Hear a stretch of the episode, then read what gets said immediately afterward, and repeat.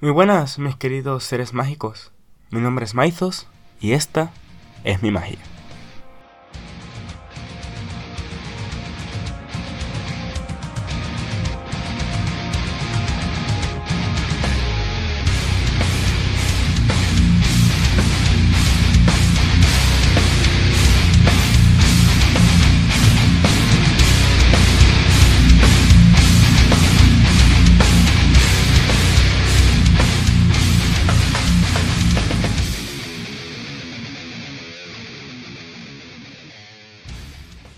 En esta ocasión, platicaremos sobre uno de los temas más repetidos por los padres hoy en día. Y ya que tanto hablamos en este podcast sobre la realidad y juventud, era una falta de respeto no charlar sobre esto. Hace un momento atrás, mientras pensaba qué ocurrencia traerles a ustedes mis seres mágicos, pensé, ¿cuál será la o las palabras más repetidas del mundo? Y enseguida llegó a mi cabeza lo infaltable, ya basta de tanto celular. O cómo no el irreemplazable, ¿con quién chateas tanto? Aprovecho de enviarle un saludo especial a mi madre que debe estar muy orgullosa de mí en este momento. Pero volviendo al tema. Y hablando un poco más claro a lo que va este episodio, una gran masa poblacional asegura que la tecnología ha superado el razonamiento y que específicamente los niños son más afectados por las pantallas. Pero antes de decir que la tecnología se ha apoderado de los infantes, repasemos y aprendamos un poco sobre la recién mencionada frase. Y con esto llegar a responder la gran incógnita de hoy. ¿Nos hemos vuelto unos tecnozombies? Sin más preámbulo, vayamos a la etimología. La tecnología es la aplicación de la ciencia a la resolución de problemas concretos. Constituye un conjunto de conocimientos científicamente ordenados que permiten diseñar y crear bienes o servicios que facilitan la adaptación al medio ambiente, así como la satisfacción de las necesidades individuales esenciales y las aspiraciones de la humanidad.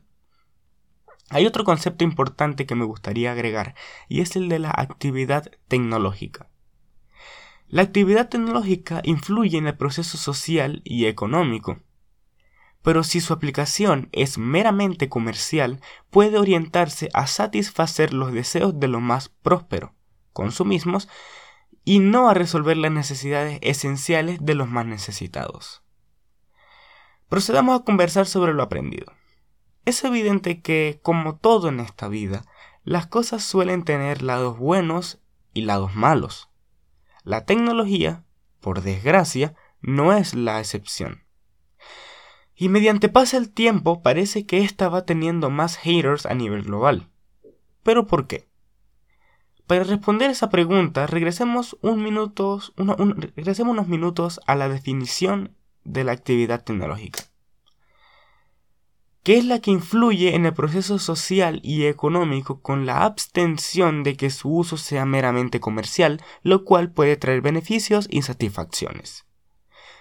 Creo que el concepto habla por sí mismo, pero si aún no queda claro procederé a poner un ejemplo. Supongamos que el día de hoy deseo comprarme un celular.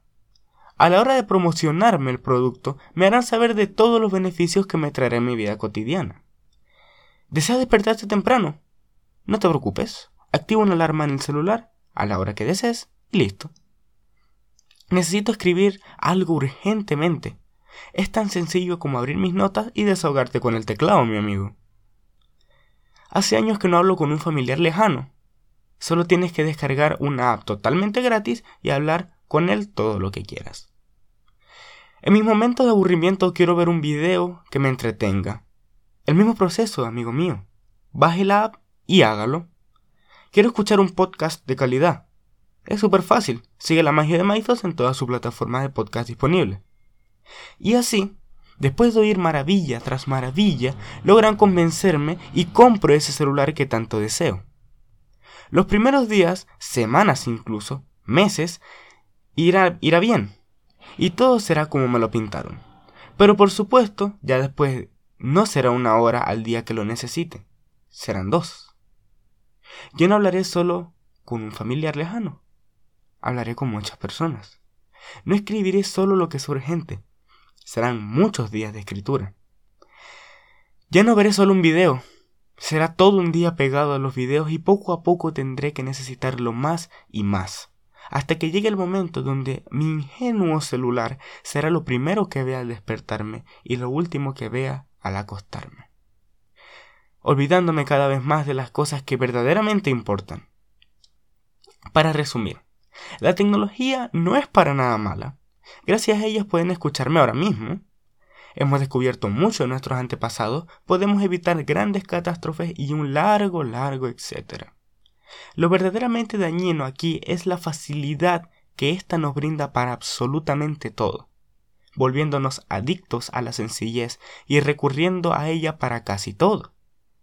Por ende, la protagonista de esta hipótesis es la actividad tecnológica que supuestamente te brinda apoyo cuando en realidad te resta mucho más de lo que crees. Entonces, señor Maizos, ¿nos hemos convertido en unos tecnozombies? La respuesta es sí. Y en lo personal, mi solución es ayudar a la población más pequeña. Darle educación, cariño y libros a los niños en vez de cambiar tu aprecio por un juego en el celular y sobre todo despertar y tomar conciencia de lo que nos hemos convertido. Eso ha sido el episodio de hoy, mis queridos seres mágicos. Si te gustó, no te olvides darme todo el rating posible. Puedes seguir La Magia de Maizos en todas las plataformas disponibles de podcast, ya sea en Spotify, Google Podcast y Apple Podcast y un largo etcétera. Si quieres saber más del que habla, puedes seguirme en mi Instagram donde puedes encontrarme como John Bajo Maizos y nos vemos en el próximo capítulo.